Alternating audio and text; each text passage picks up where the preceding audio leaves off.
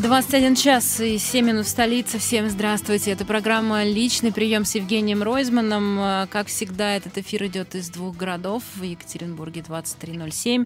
А, из Москвы он идет из э, студии «Эхо Москвы». Я здесь Ирина Воробьева. Ну а из Екатеринбурга э, идет из больничной палаты, где находится Евгений Ройзман. Что ты смеешься? Знаешь, как мы перепугались? Давай. Женя, привет. Привет, привет. Всем привет. Слышно меня нормально? Да, тебя слышно и тебя видно в Ютубе. А, те, кто будет сейчас что-нибудь говорить про видео, вообще даже не, не начинайте, потому что а, у нас Женя по телефону, по скайпу, и вот то изображение, которое вы сейчас видите, это единственное изображение, которое нам сейчас доступно. Так что даже не гугу мне, чтобы. Так, ладно, Женя, рассказывай. А, все как было, потому что куча вопросов, все перепугались, э, и все задают вопросы, во-первых, как самочувствие? Слушай, э, у меня хорошее самочувствие, и я практически не болел вообще. У меня произошло следующее. Две недели назад, чуть больше, чем две недели назад, я как-то после тренировки, ну, чувствую, как будто, знаешь, немножко уши заложило. Ну, заложило и заложило уши. Потом раз, чуть-чуть из носа потекло, горло почувствовал. И я что-то так призадумался, но справился дня за три, справился. Обрати внимание, симптомы были настолько незначительные, что это было ясно, что это не коронавирус. Но поскольку я человек все-таки осторожный, я что-то побыл здоровым несколько дней, никуда особо не вылезал. Думаю, сдам-ка я тест. Поехал сдать тест. Сдал тест, и надо сказать, что этот тест стал, а, результаты теста, тест положительный. Угу. Но практически одновременно с тем, что я получил э, результаты теста, он появился в телеграм-каналах, подхватили журналисты. Да э, что, до того, как ты написал? Да, конечно, конечно. Я поэтому не стал реагировать кто никому. Кто-то слил твой э, положительный тест на ковид? Да, да. Вот. Ну, просто вот так бывает. Я не знаю, кто это сделал, Роспотребнадзор или это платная клиника сделала, поэтому я ничего не говорю. Так бывает в жизни, ну, некрасиво. Ну и все, и э, тест положительный. Я с утра в понедельник написал об этом. И мне тут же позвонили и говорят, давай-ка, дружок, быстро на КТ. Угу. Все. Я сел в машину. Ну, мне говорят, как себя чувствуешь? Я говорю, хорошо. Они говорят, давай быстро на КТ. Я приехал на КТ, сделали КТ, выходит зав, ну, зав лаборатории и говорит, вот, поражение легких идет, ковидная пневмония, быстро в больницу. Тут же связались с больницей, было место, я приехал, а я еще думал, заеду домой, что-нибудь возьму, кого, все, сразу говорят, бегом. Вот, и говорят, хорошо, что вовремя. И э, я попал в больницу. Я нормально здесь, на общих основаниях. Э, и что я хочу сказать вообще для всех – я был готов терпеть. Я не болел. Если бы я не пошел, если бы у меня не было отрицательного теста, я бы пошел на тренировку. Ого. Вот. Когда у меня появился отрицательный э, тест, когда я сдал, я уже все, я настроился положительный сидеть тест, тест. Положительный, положительный. Mm-hmm. Я настроился сидеть дома и не выходить никуда. В это время у меня уже пошел процесс, но я его не чувствовал никак вообще. И вот все коварство, основное коварство заключается в том, что происходит все очень быстро, и ты можешь этого не ощущать вообще. И потом я понял, откуда берутся люди, у которых по 50% легких поражено. А там еще зачастую необратимые последствия. Поэтому я прошу всех, кто сейчас слушает, передайте другим, пожалуйста, относитесь к этому серьезно.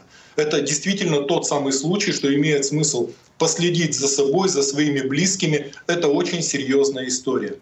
Еще один очень важный момент, который хочу, чтобы услышали все. Я ну, отсюда общаюсь с очень многими врачами, кучу вопросов задаю.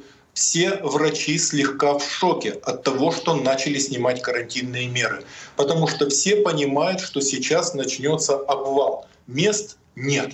Так это благоп... я вам сейчас говорю про благополучный Екатеринбург, где очень мощная развитая система, ну, горздрав, собственно. Вот. Мест нет. Мало того, э, мы сегодня столкнулись со случаями, у человека ковид, в гинекологию в отделение кладут, потому что некуда больше положить. Мест нет в Екатеринбурге. Из Екатеринбурга развозят Сысерть, Полевской, в Ревду, в Первоуральск.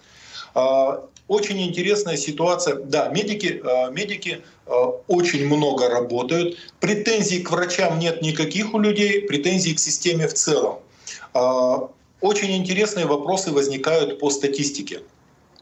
Ну вот, допустим, по Екатеринбургу за сутки 400, ну, по области 470 вызовов на ковид. 470 вызовов на ковид. Но надо понимать, что половина вообще не вызывает. У кого протекает бессистемно, те не вызывают вообще. То есть, по сути, вызовов должно было быть там, ну, больше 900.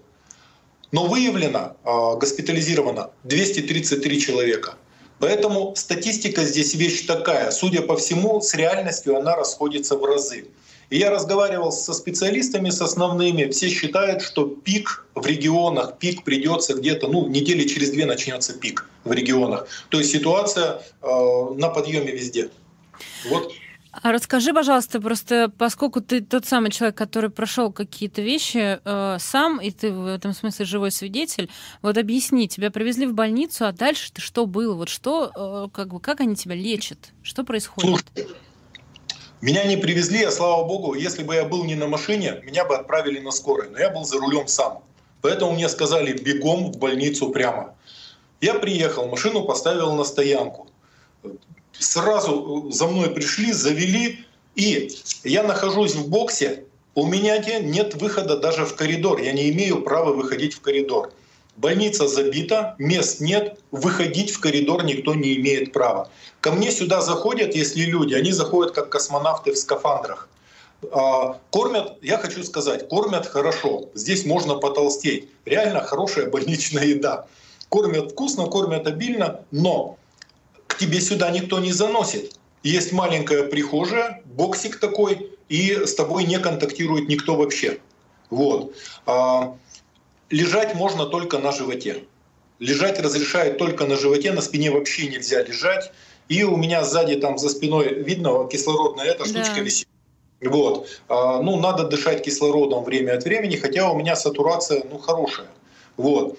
Но две недели. Они, они говорят, в чем заключается опасность нельзя отпускать недолеченных. Специалисты все говорят, недолеченных нельзя отпускать. Судя по всему, их заставляют где-то отпускать недолеченных, где-то они разрешают уходить на э, амбулаторное, но они говорят, куча случаев, когда накрывает через несколько дней после того, как человек был вроде здоровый, поэтому отслеживать надо дольше. Вот. Ну и, конечно, в чем еще подвох, что требуется достаточно долгая реабилитация но для легких, э, то есть за собой надо будет следить, смотреть. Угу. Вот. Ну и, конечно, желудок. Конечно, желудок, потому что препараты, э, препараты такие и антибиотик, э, противовирусники, обязательно потом антибиотики. И за желудком тоже постоянно надо смотреть. А, и еще, знаешь, из неприятного, в живот уколы ставят. Да ты что? Да. А что это ставят, за уколы такие? Антикоагулянты, mm. чтобы не было, потому что Тромб. одна из самых больших проблем, да, э, тромбоз, и чтобы не было тромбоза, ну, разжижение крови такое. Вот, ну, э, как-то не очень весело. А скажи, пожалуйста, а дальше что там? Еще раз тест будет и КТ на, на, на выходе? А, два, два теста. Сегодня рентген еще сделали. Есть такая передвижные аппаратики с рентгеном. И я разговаривал с рентгенологом, он говорит, заказов очень много, то есть постоянно. Но я тебе скажу одну вещь. Конечно, врачам ну, надо сказать спасибо. Врачи все работают бегом. То есть они все взмылены, они в этих костюмах, жара стоит, терпят, вот, просто бегом работают. И, э, ну и надо сказать, скоро это там вообще люди с ног валятся. Огромное количество вызовов, и скоро, ну, вообще они молодцы, конечно. Э, конечно, уважение всякое. Угу. Вот. Ну, э, здесь множе, множество людей передают тебе э, слова поддержки, желают здоровья, переживают. Э, одни говорят, что ты выглядишь хорошо, другие говорят, что ты выглядишь ты не очень хорошо.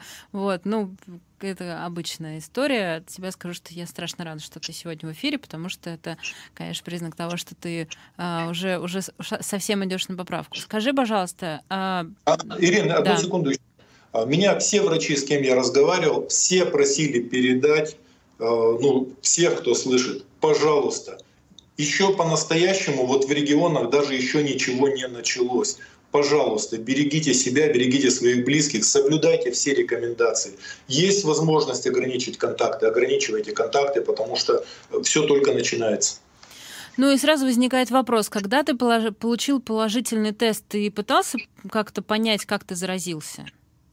Слушай, я пытался всяко понять. Самое интересное, что вокруг меня не заразился ни один человек. Я просто сейчас это говорю, и я счастлив, что так произошло, потому что у меня была паника. Не так страшно заболеть самому, как страшно кого-то еще вокруг себя снести.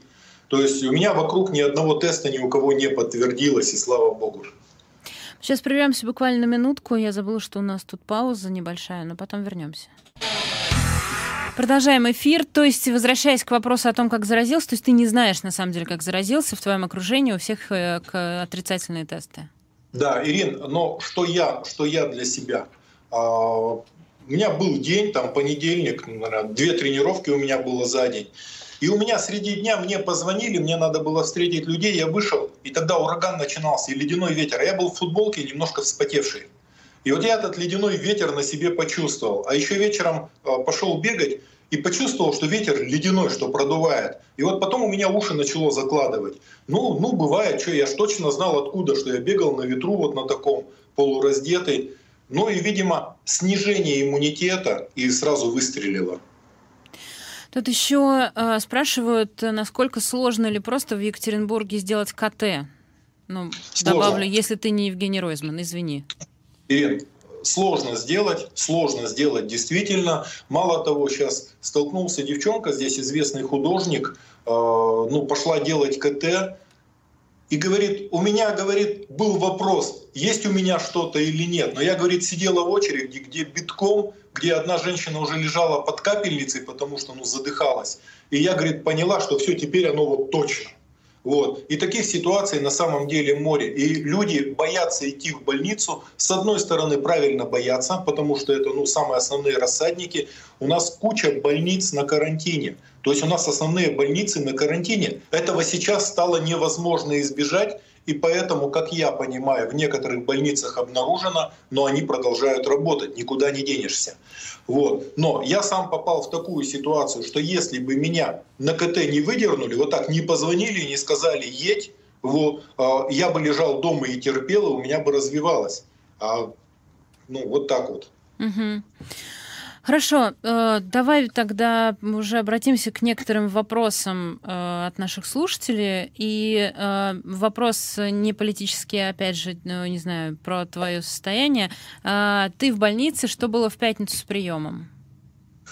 Слушай, но все равно уже, понимаешь, у нас график сбился. И у нас прием идет перманентно. Все равно люди постоянно обращаются, все равно что-то пытаемся делать, решать. То есть у нас все работают. Раньше это было в пятницу, вот так вот максимальное напряжение, концентрировано. Сейчас эта история размазана. Я думаю, что мы к приемам вернемся не раньше сентября. Угу. Скажу больше. Я полагаю, я полагаю, я думаю, что в сентябре еще дети в школу не пойдут. Э, думаю, что гораздо позднее пойдут в школу. Э, мало того, у нас город столкнулся с ситуацией, открывает детские сады, дежурные группы. А в дежурные группы ходят, ну представляете, там дети полицейских, дети врачей, дети МЧСовцев – и моментально, потому что работают с людьми, работают, ну, кто-то в красных зонах, еще моментально кто-то из детей приносит в группу инфекцию. А может быть родители, когда приходят, и снова вынуждены закрывать. Поэтому я думаю, сейчас даже открывать пока не будут. Делают такие робкие попытки единичные, но думаю, что не будут открывать, люди не хотят отдавать детей. Ситуация э, оказалась глубже и дольше, чем предполагали. Угу. Еще спрашивают про температуру. Была ли у тебя высокая температура и, и что сейчас? Слушай, э, каждый раз я вставал утром, у меня было 36,6, 36,7. А к вечеру было 37,2, 37,3, 37,4. Ну, можно не обращать внимания. Вот. Но вот сейчас вот вообще нет температуры. Угу. Но я знаю людей там, э, ну, по два месяца температура продолжается, долго отходят. Да, а, ладно, давай тогда немного про э, повестку. Ты же, у тебя же, поскольку есть интернет, ты там наверняка следишь за событиями, которые у нас Ну, сколько-то слежу, конечно. Угу. Конечно, хочется спросить про поправки, но тут сразу вопрос, смотрел ли ты дебаты Навального и Каца, которые были сегодня. А, но я знаю, что ты а, поддерживаешь позицию Навального. Не ходить? А, ну, смотри, я, я скажу сейчас, вот просто попытаюсь взвешенно сказать. Конечно, я считаю, Навальному не следовало разговаривать с Кацем, ну, хотя бы потому, что слишком агрессивный вызов был. Ну, это лишнее, они в разных весовых категориях. И суть сейчас их позиций очень четко видна. Навальный, как взрослый, более взвешенный, а, говорит, нельзя призывать людей во время пандемии идти и голосовать. А у Каца своя позиция, надо что-то делать. Я же, глядя со стороны, понимаю, что не знаешь, что делать, не делай ничего. Это очень, ну, это совершенно понятная э, ситуация, но, конечно, у Навального позиция гораздо более зрелая. Максим в этой ситуации похож ну, на такой котел, который все время кипит, но ничего не варит. Вот. А, Навальный не может себе позволить делать каких-то лишних движений, не может себе позволить ошибаться, ну, потому что он просто в другой ситуации находится. Поэтому мы все увидим. Моя позиция остается неизменной. А, она очень простая. Это совершенно незаконное действие, в которое нас пытаются затащить, поэтому принимать в этом участие нельзя, и я не буду. Я никого не призываю, ничего. Но вот моя такая позиция, она взвешена, я же взрослый, ну, я умею считать, понимаю, что происходит. Вот. А когда кто-то говорит, что надо что-то делать, что-то не надо делать, Движение ради движухи в этой ситуации быть не должно. Работать надо на результат, концентрировать энергию, направлять ее в нужное русло тогда, когда будет понимание. Ну, это моя позиция. Вот. Хорошо. Э, ты, наверное, в курсе также, что э, был ролик, который призывал всех голосовать, идти за эти поправки, и э, Алексей Навальный сказал очень резко про тех людей, которые в этом ролике снялись, но в числе прочих в этом ролике снялся и один из ветеранов, и, собственно, вот сначала все начали голосить на эту тему, что вот, мол, Алексей Навальный оскорбил ветеран Великой Отечественной войны, ну а сегодня стало известно, что э, против него завели уголовное дело э, как раз по факту вот этого оскорбления. Как ты оцениваешь всю эту ситуацию, скажем? Значит, э, я видел ролик, видел реакцию Навального. Это был комментарий. И когда он обозвал тех людей, которые пытаются заставить других, уговорить других, убедить других идти голосовать за поправки, за обнуление, когда он их назвал халуями, ну что, ну хлестко, жестко, но я согласен с ним, я с ним согласен. Но у меня более жесткая позиция. Я ее озвучу. Это мое мнение. Я хочу произнести то, что я думаю. Я считаю, что произошел конституционный переворот, и те люди, которые агитируют его поддержать, прямые пособники и участники этого конституционного переворота. Поэтому моя позиция более жесткая здесь, чем у Навального. Дальше. Навальный не указывал на этого ветерана, он сказал по ситуации. И сейчас, как я понимаю, как я вижу, этим ветераном спекулирует его внук. Люди правильно сказали, что он своим дедом торгует. Я, будучи главой города и вообще много когда вел, много вел приемы, я такие ситуации встречал. Когда человек уже передвигаться не может и плохо понимает, что происходит, его волокут к тебе внуки, причем не дети, дети, как правило, этим не занимаются. Его волокут к тебе, к тебе внуки и пытаются выяснить, что еще дедушке положено. И дедушке уже никакой разницы нет, они пытаются за счет дедушки, ну хоть что-то еще от государства получить. Я этого наблюдал много. Но что касается уголовного дела, я посмотрел, невозможно это признать клеветой, ну просто невозможно. Это юридической составляющей нет. А, оскорбление, ну это дело частного обвинения, это немножко другая история. И суть возбуждения уголовного дела в отношении Навального сводится, пожалуй, к трем вещам. Первое и самое главное. Есть возможность во всех СМИ давать что Навальный привлекается за клевету на ветерана Великой Отечественной войны. Нужен вот этот слоган, этот посыл, его будут мусолить, ну, до последнего пытаться из этого что-то высосать. Но пока эта тема не взлетает, потому что, ну, люди в большинстве своем все равно разумные. Истерики не получается. Второй момент очень важный. Возбуждение, наличие возбужденного уголовного дела дает возможность меру пресечения для Навального, или подписку о невыезде ограничить а, его э, чем-то, или еще что-нибудь. И это дает возможности, дает возможность для обысков.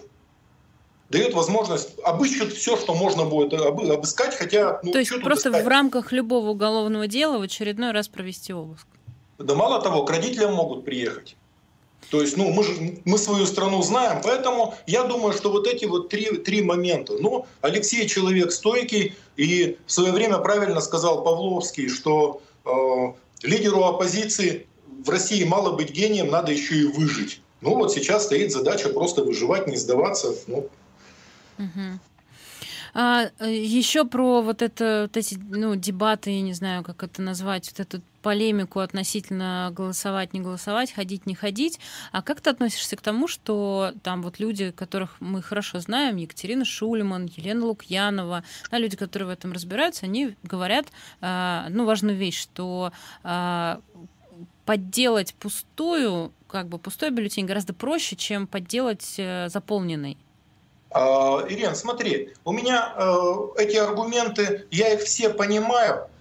Дело в том, что никто ничего не будет фальсифицировать вообще. Заниматься этим не станут. Ну просто не станут. Просто цифру объявят. Вот эта цифра сейчас запрограммирована какая-то, ну может в районе 65%. Ну, будет 67 там, или 64. Эта цифра в АП есть. К этой цифре будет подводка по всем регионам. Это первое. Ну не будут даже фальсифицировать. Никому, никто не будет возиться с бюллетенями, переписывать еще что-то. Тем более видеонаблюдения нет. Наблюдателей нет. Голосование 7 дней продолжается. Ни одного механизма проверить на сегодняшний день нет. Это первый момент. Второе. А, цифру можно написать любую, а явку ты не напишешь, потому что явка — это не цифра. Явка — это движуха, это очередь на участке, это драйв, это толпа постоянная снующая. Вот что такое явка на самом деле. И я хочу сказать одну вещь, просто как в прошлом глава полутора миллионного города. Давай который... ты скажешь после перерыва, прости, нам Давай. нужно уйти на новости. 21.34 в Москве, 23.34 в Екатеринбурге. Продолжается программа «Личный прием» с Евгением Ройзманом. А, все на местах, у всех а, все в порядке со связью. Давай продолжим вот перед очень, перерывом. Очень... Да, пожалуйста, послушайте меня. Я просто сейчас говорю как человек, который выигрывал все выборы, в которых участвовал, как человек, который полтора-пять лет был главой полутора миллионного города и знает внутренние процессы всем губернаторам дана задача на явку. Потому что это не выборы, это действо. Его надо показать. Дана задача на явку. Все губернаторы всем главам городов ставят задачу на явку. Это очень важный момент. Ради этого проводятся разные там карнавалы, приглашения артистов, розыгрыши призов и так далее. Когда кто-то пытается сказать, да нет же, это для того, чтобы привести послушный электорат. Нет, друзья. Когда нужно привести послушный электорат, существует понятие, все профессионалы сейчас меня услышат. Есть такое понятие «сушить явку». Сушить явку — это делают так, чтобы не пришел никто, кроме бюджетников. После того, как порога явки не стало, достаточно, что пришло там тысячу человек и проголосовало как надо самые э, работники администрации, там, школ, больниц, самые важные придут и проголосуют. Для этого сушат явку. Что такое сушить явку?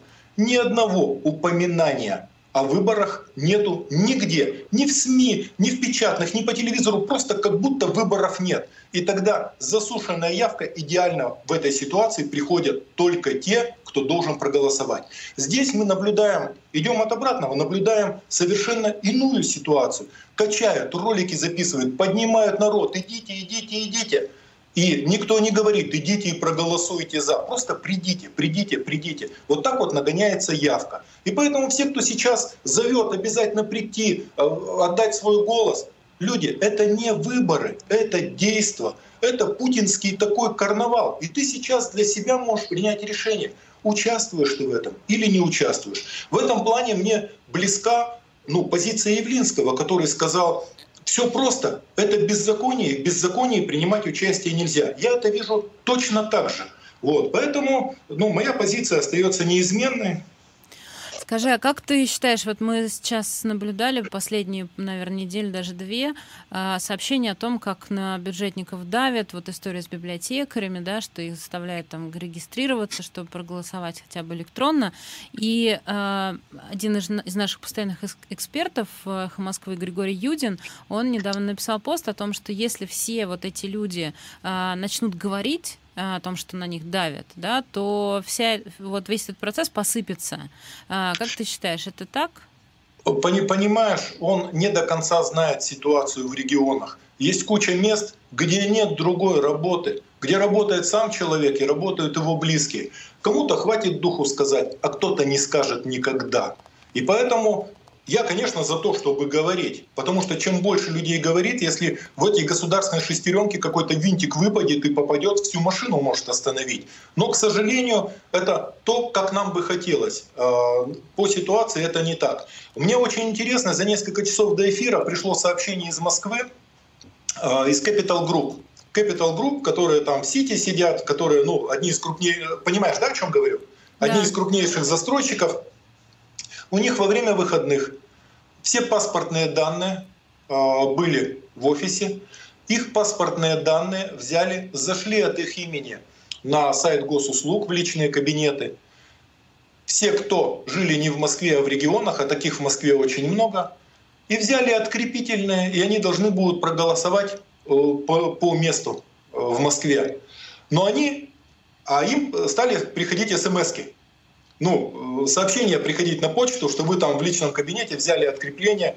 Вот. Они начали возмущаться. Они начали возмущаться кто-то. Ну и сегодня им руководство там начало рассылку, что это была ошибка. Эта ошибка была на сайте госуслуг, это ничего такого, то есть, ну и так далее. И из этого все сотрудники, которые с этим столкнулись, решили, что хотели проголосовать так, чтобы никто об этом не узнал. Но вот сейчас узнали, там такой скандал у них внутренний разворачивается. Ну да, они потом вот. сказали, что они просто информировали людей о том, что вот они могут это сделать и так далее. То есть тут же везде а, какое-то свое объяснение, да, про московские да, библиотекари да. нам тоже попытались объяснить, что просто информировали. Да и вообще, а, как ты знаешь, билборды, которые висят, наверное, по всей стране, да, о том, что вот за, за это, за это и за это, это просто информирование людей о том, что у нас будут, а, будут, будет голосование по э, поправкам. Вот. Ирин, вот эти вещи, вот эти вещи все ведут к явке.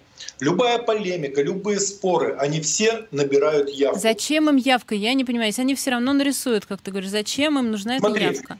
Без явки не нарисовать. Нарисовать можно только из явки. Явку не вбросишь. Явка — это визуальная история. Когда вся страна видит, что участки забиты, там очередь, все стремятся проголосовать, вот здесь ты можешь говорить любые цифры. А когда людей не было, когда стоят пустые участки и никого не загонишь, очень сложно что-либо говорить. То есть вопрос Еще картинки раз, просто. Конечно. И здесь вопрос, здесь вопрос.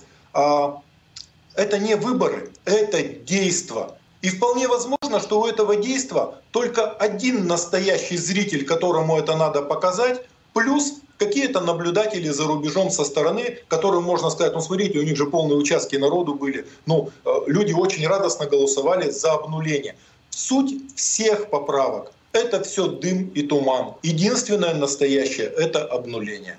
То есть ради этого ну, и бьются. Поэтому я считаю, что происходит на наших глазах конституционный переворот. Тут э, много вопросов от слушателей, которые пишут и в чате, и на номер плюс семь девять восемь пять девятьсот семьдесят сорок пять сорок пять. Э, я, честно говоря, забыла э, даже как-то с тобой это заранее обсудить. Мне выпала почему-то из головы эта история, но тут очень много вопросов, очень много просьб э, поговорить про Ефремова и про смертельное ДТП, которое он устроил по пьянке. А, Ирина, вопрос, вопрос немножко э, такой для меня сложный. Я его лично не знаю. Я знаю, кто это, я видел многие вещи, это действительно могучий, талантливый актер. Для меня сесть пьяным за руль, ну, так вот, и совершить ДТП, это, конечно, история запредельная. Мало того, я считаю, что э, пьяный за руль, если ловят пьяным за рулем, надо пожизненно лишать прав. Вот. Но есть следующий момент.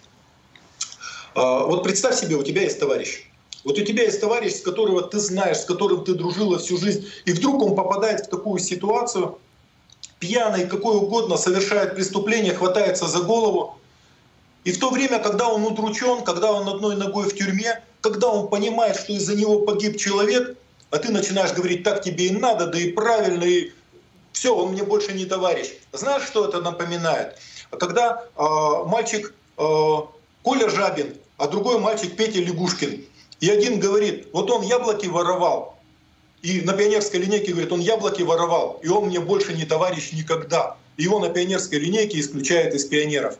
Это немножко другая история. Это речь идет о трагедии. Да, конечно, он виноват. И понятно, что он будет за это отвечать. Никто его не будет отмазывать. Он готов уже, видно. Вот. Поэтому, знаешь, я считаю, первый признак русского, первый принцип русского интеллигента, когда толпа гонит одного, пусть он даже виноват, но не беги со всеми, не улюлюкай, не участвуй, без тебя справятся. Вот. А, следующее. А, обрати внимание, как он себя повел. Представляешь, с жуткого похмелья. Пришел в себя, схватился за голову и записал обращение, когда пришел в себя, когда уже руки не трясутся. Ну не сразу, похмель... да, там. Записал. День или а, два. Нет, все равно это надо было осознать. Записал обращение. Ты хоть один случай в последней русской истории помнишь, чтобы вот этот топ-менеджер Лукойла, который двух женщин, э, ну, медиков известных, да, да, на Ленинском, Барков. или сколько гаишники, не гаишники, полицейские в пьяном виде сбивали. Ну, ну вот в Воронеже история или где там Да, члены Единой России, там вон, последний там в Туве, в Тыве вообще. Хоть один, хоть раз извинился, не было ни одного случая. А этот, глядя в камеру, глядя в глаза, сказал, что он думает, и сказал о себе, что он думает. Это уже поступок достойный уважения. И каждому из нас, каждый из нас может попасть ну, в ситуацию, каждому из нас во-первых, есть что вспомнить, во-вторых, ну, есть за что отвечать и так далее. И поэтому вот как будет, так и будет. Скорее всего, ему дадут срок. Скорее всего, ему даже какое-то могут принудительное лечение, там есть и такая опция. Но человек искренне, видно, что он искренне кается, да, он попал в такую ситуацию, да, человека не вернешь. Как мог родным хотя бы вот так вот заочно, что мог сказать. Ну, все, а дальше, ну я не буду судить, я не готов судить. Угу. Хорошо, спасибо большое. Э, давай немного поговорим еще про, ну, скажем так, про текущую ситуацию. Э, ты знаешь, что за история произошла с ведомостями, происходила с ведомостями. Вот сейчас мы видим, ну, очевидно, какую-то, наверное, развязку, что ли, да? А, как ты к этому относишься и будешь ли ты продолжать читать ведомости, если ты являешься их читателем? А, Ирина, на самом деле ведомости одна из самых устоявшихся таких газет была. Но надо понимать, что в сегодняшней России независимых СМИ осталось совсем немножко. Совсем немножко независимых. Сколько-то, э, сказать условно независимых, сколько-то просто независимых. Их совсем чуть-чуть осталось. Им очень тяжело выживать. Может быть, они еще май вот свели, я не уверен, что они июнь смогут свести. Вот. Поэтому потеря каждого хоть сколько-то независимого СМИ, хотя бы где внутри э, коллектива есть какое-то свое мнение, это, конечно, огромная потеря для страны. Огромная потеря. Потому что на самом деле составляющих нормальной демократической страны не так много. Первое — это честные выборы, независимый суд и независимые СМИ. Вот эти три института ну, способны любую страну удерживать там, от любых потрясений. И, конечно, это большая потеря. Ну, я увижу, я послежу. Если что, э, у меня все в Твиттере. Ну, как только увижу, что начинает, ну, просто нажму кнопку, да и все. Ну, нажму кнопку в смысле отпишусь? Ну, конечно, а что? Нервы-то тоже не железные. Знаешь, когда на твоих глазах это правда. На, тво... на наших глазах уже не первая СМИ, прямо скажем. Э, мы видели это уже несколько раз в разных, так сказать, формах и форматах. Хорошо. Э, у нас есть еще цифры, которые хотела бы тебя попросить прокомментировать. Это число официально зарегистрированных безработных в России, которое э, приблизилось к отметке 2,5 миллиона человек. Об этом министр труда нам рассказал. То есть по факту с начала июня ну вот, сколько сегодня, какой, 15 июня, да, 150 а, тысяч человек в неделю. Ну, то есть э, он говорит, что сейчас рост безработицы замедлился, но тем не менее, это довольно большая цифра, тебе не кажется? Ирина, мы не знаем настоящей цифры. Мы ее просто не знаем. У нас было еще огромное количество самозанятых, которые государству не стоили ничего. Они ну, абсолютное большинство не работает. Малый бизнес, ну, еще не включился, средний бизнес не включился, обороты у всех упали, все сократились как могли. Мы не знаем настоящего числа. Они число определяют по э, количеству вставших на учет, вставших на биржу. Ну, поверь, что абсолютное большинство людей на биржу не встает. Вот. Поэтому мы ситуации не знаем. Она на самом деле гораздо серьезнее, она будет развиваться. Ну, непростые времена начинаются. Извини, я перебью. Я знаешь, я хотел э, очень много разговоров по храму. Э, Минобороны? Да, храму угу. Минобороны. Я хочу несколько слов сказать. Я посмотрел, э, я посмотрел ну, освещение, там, открытие. Вот. Что меня задело? Стоит огромное количество народу, которые не так давно были членами КПСС, комсомольскими вожаками, там, комсомольскими секретарями, комсомольскими лидерами. Вот они только что ну, 30 лет это же не так давно. Они именно там стоит когорта людей, которые в прошлом комсомольцы и коммунисты. И видеть их всех там, то есть в какой-то момент они были неискренни. Или тогда они были неискренни, ну или сейчас они неискренни, я не знаю. Но стоимость храма этого, ну, во всяком случае, задекларированная, по-моему, там 6 миллиардов. Я хочу сказать одну простую вещь. Может быть, это мощно, красиво, храм Минобороны. Послушайте, в Великой Отечественной войне погибло столько людей, простых солдат, которые не похоронены. Они забиты там э, мясной бор, Ржев, Тоснинские болота. Их столько, их я даже натыкался уже, знаешь, через столько лет после войны. Вот. И вот знаешь, хоть какую-то часть этих денег можно было собрать поисковиков, раздать, целевой поиск начать и просто похоронить своих убитых.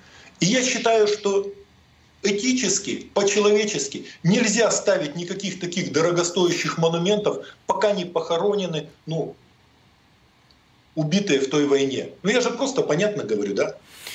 Да, э, ты говоришь совершенно понятно, но это действительно какая-то роскошь. Э, Причем, ну, я плохо в этом разбираюсь, но мне кажется, что к вере это все имеет довольно опосредованное отношение, нет? Ну, слушай, э, понимаешь еще что? Раньше в старой, ну, в русской традиции в это вкладывались, вкладывали душу, искренне верили в то, что они делают. Напомин души вот такие вещи. Здесь немножко другая. Здесь пафосная, невынужденная совершенно история именно вот для бывших комсомольских вожаков и коммунистов.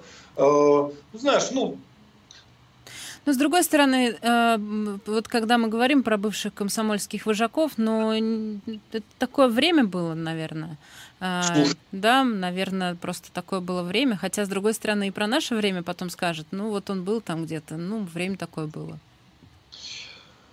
Ирина, на самом деле существуют ну, простые человеческие приоритеты. И вот я считаю, что похоронить своих погибших, ну, вот это, вот это вот, ну, в приоритете вот в такой ситуации. Я с тобой совершенно согласна, абсолютно не собираюсь с тобой спорить. Скажи, еще одна тема а, – это то, как сейчас относится к памятникам разных исторических личностей за рубежом. Я имею в виду а, те люди, которые а, участвуют в разного рода протестах и выступлениях в Америке, там, в Англии, да, как, как они начали, скажем так, предъявлять претензии к памятникам тех людей, которых они считают считают вот символами, э, там, скажем, неравенства, там, Черчилль, Колумб. А, как ты относишься к такому? Слушай, ну для меня эта история дикая совершенно. Я наблюдаю со стороны, э, но я живу в России за много тысяч километров. Те люди, которые живут там, у них ну, своя ментальность, своя история. Я считаю, что они способны разобраться способны разобраться сами. Америку много раз трясло, все это устаканивалось. А, для меня а, вот это вот просто ограбление, когда идут и бьют витрины, поджигают, грабят, ну мне дико, потому что в России протесты другие. Обрати внимание, а, когда нам что-то говорят там про Майдан, смотри, там ни одного стекла не разбили. Это был совершенно иной протест. У нас, сколько у нас было, у нас никому в голову не приходило грабить. Ну просто люди другие совершенно. И здесь, конечно, возникает уважение э, к россиянам, к нашим соотечественникам, которые такого себе не позволяют. Не потому что полиция злая или еще, ну просто менталитет совершенно другой. Вот. Но э, там своя история, я ее до конца не понимаю. Понятно, что ну, мне дико, когда там ну, памятник Черчиллю э, когда сносят памятник Черчиллю, ну Черчилль действительно для Великобритании это отец нации, это человек, который по сути возглавил сопротивление Гитлеру, который первый это сделал по-настоящему очень мужественно, взял на себя ответственность и убедил всех, что нельзя сдаваться и надо воевать. То есть для меня это ну, нехорошая история. Памятники в США, ну, у них своя история, но Колумб-то тут при чем, я тоже не понимаю. Ну и можно, конечно, много там к белым предъявлять претензии и так далее, но в конце концов белые остановили работорговлю, белые закончили работорговлю. То есть ну, подожди, а вот, вот когда сносят памятники Дзержинскому и Сталину, ты не против? А когда там трогают, тут получается не очень. Смотри, немножко другое. А, ну, Дзержинский людоед откровенный, Сталин людоед. И когда памятники людоеду, там же немножечко другое. Но я не знаю, как они к этому относятся. Поэтому вот мы с тобой сидим за несколько тысяч километров и разговариваем. Я надеюсь, что в целом Америка — это мощный здравый организм, состоящий из самых разных ну, составляющих, они найдут какой-то баланс, к чему-то придут, ну и извлекут какие-то уроки из этого. Посмотрим. Ты знаешь, и еще очень важный момент, обрати внимание, не экономическая ситуация, ничего, реакция на несправедливость. Реакция на несправедливость взорвала огромную страну. Это же именно реакция на несправедливость. Это потом уже подтянулись. И поэтому, помнишь, как было дело Голунова? Это единственное, что здесь заставило вот так людей выйти на улицы, консолидироваться. Ты помнишь это настроение, когда ты сама там у гостиного двора вышла в пикет, там здесь люди собирались, на митинг вышли после всего. Это был вопрос несправедливости, это ранит больнее всего, не экономика, ничего. Поэтому неизвестно, где, как, с чего начнется. Какая-то может быть соломинка, которая переломит спину верблюда. Посмотрим. Последняя капля где-то может быть.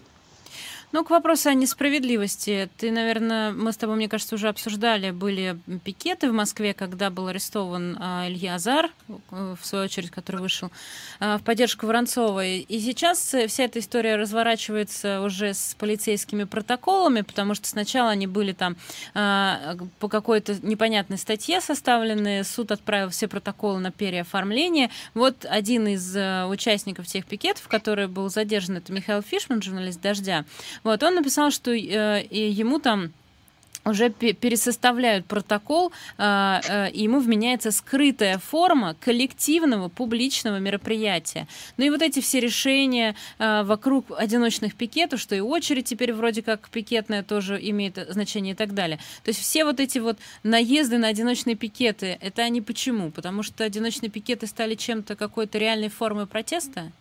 Смотри, э, во-первых, просто очень грамотно сорганизовались с одиночными пикетами, что готовы дежурить, ждать своей очереди, научились из одиночного пикета делать э, протестное действие на всю страну, плюс еще и интернет в поддержку.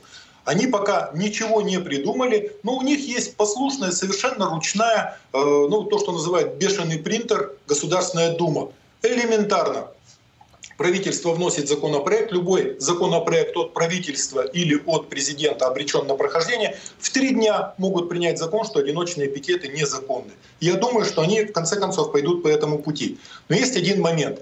Там, где существует независимый суд, если судье принесли протокол, который явно сделан под копирку и сделан с ошибками, судья вот так должна его порвать и сказать, все, отпустите, извините, Понимаешь, это ну, для любого Ты где судьи. такое видел-то вообще, Жень? Ну скажи честно. Но оно так, должно, ну, оно так должно быть, понимаешь? Ну, так много чего э, должно быть. Мы же понимаем, что и поправки такие в Конституцию не должны вноситься, да, и президент не может уже 20 лет у власти быть. Но, тем не менее, все то, что происходит в России, оно, э, к сожалению, происходит в России. Хорошо. Э, у нас есть еще несколько минут. Может быть, э, у тебя есть какие-то истории э, от людей, есть какие-то новые да, истории? Есть. Слушай, у нас интересная история. У нас полпред президента здесь э, собрался рубиться за то, чтобы на парад привезли там 460 ветеранов. 460 ветеранов на парад. Ему говорят, ты что делаешь? Ну пандемия, рост идет. Вот. Судя по всему, ну, он пытается договориться там, э, дать указания губернатору и мэру, чтобы это было исполнено. Вот. Там те люди, которые хоть что-то понимают, начинают сопротивляться, но они искренне собираются это сделать. Плюс там еще юнормейцев собрались на парад тащить и так далее. Вот. Вообще, затея с парадом, я хочу сказать одну вещь. А, по моим ощущениям, вот как мне кажется, я сколько-то слежу за ситуацией, а, у военных заражения начались в апреле с репетиции парада. Мы видели, как их в Кубинке собрали, там несколько тысяч человек битком. А, мы знаем, что кучу курсантов выводили. Я думаю, что у них начались заражения тогда.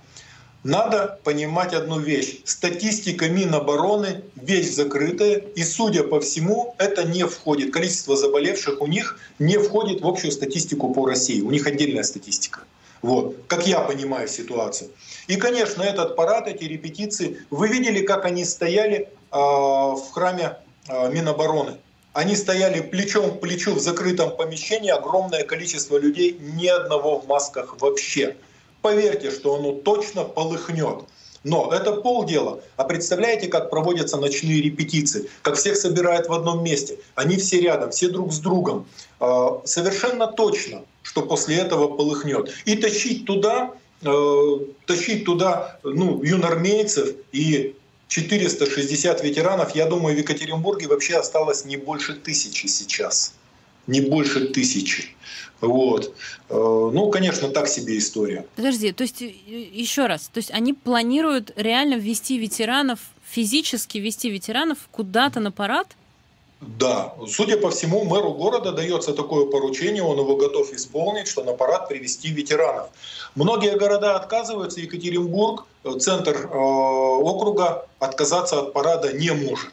Хотя все понимают, что надо отказываться и от парада, и от голосования, высаживаться на карантин и как минимум еще две недели, потому что идет откровенный рост идет. Кстати, чтобы все понимали, в стране идет рост. В Москве со статистикой, я считаю, со статистикой справились, в регионах так не получается. Поэтому, ну, полагаю, что может через две недели к пику подойдем. Ну, посмотрим. Еще есть пару минут. Давай еще о чем-нибудь э, с приема или, или Слушай, хорошая история. Ну, реально, вот две минутки, Жень.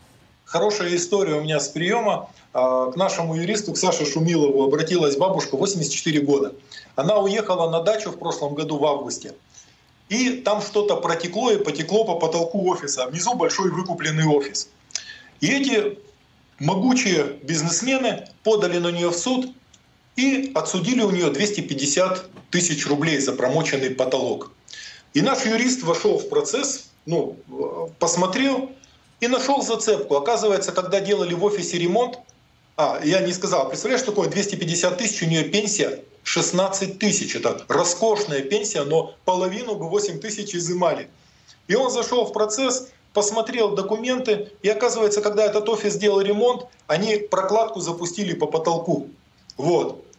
И он к суде вышел с ходатайством, говорит, знаете что, давайте-ка посмотрим, что там на самом деле произошло. И просто через колено вот так вот нагнул, и они поняли, судья говорит, да, давайте посмотрим. А им потолок разбирать, это гораздо дороже 250 тысяч. И они говорят, ладно, ладно, мы отказываемся. Вот таким остроумным способом спасли бедную 84-летнюю тетушку. Мне было очень приятно, остроумно. Ну все, теперь полминуты, они твои, как всегда, в конце программы. Слушайте, на самом деле э, у нас замечательная страна, и нам есть за что ее любить, и нам есть за что здесь бороться. Поэтому ну, сдаваться нельзя. И, конечно, самое главное, берегите себя. Это очень важно. Старайтесь не заболеть, старайтесь не заразить своих. Выполняйте предписания, ограничьте контакты, отсидитесь какое-то время дома, потому что ситуация на подъеме.